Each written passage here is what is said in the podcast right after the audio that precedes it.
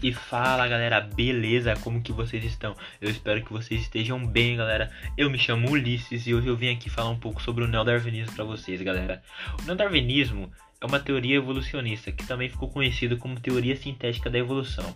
Ela foi proposta em 1942 por Mary Simpson e da Burzansky, segundo a qual a evolução dos seres vivos pode ser explicada, tendo em conta duas ideias fundamentais. Prestem bem atenção nessas ideias, galera: a variabilidade genética e a seleção natural.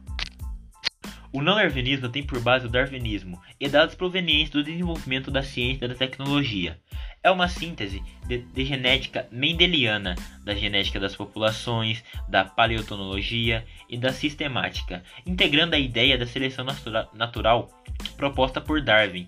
Integra ainda a noção da evolução descontínua, com base na descoberta dos genes homeotípicos, que permitem explicar que uma única mutação pode ter efeitos consideráveis sobre o genotipo.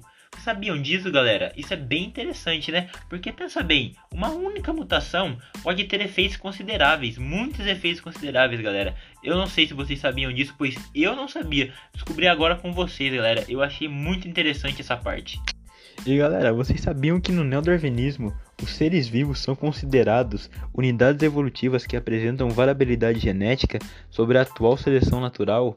Galera, não sei se vocês sabiam disso, porém tá aí mais uma informação sobre o darwinismo. Minha breve explicação, né? Eu sei que o tempo foi pouco, é... mas eu acho que deu para entender alguma coisa sobre o darwinismo. Desculpa se eu falei muito rápido, se eu falei alguma palavra errada, galera, me perdoa. É meu primeiro podcast, eu tô muito nervoso fazendo isso. E, enfim, é... vou me despedir de vocês agora. Espero que vocês curtam podcast meu e dos meus amigos. E é isso, galera. Aquele abraço e eu fui!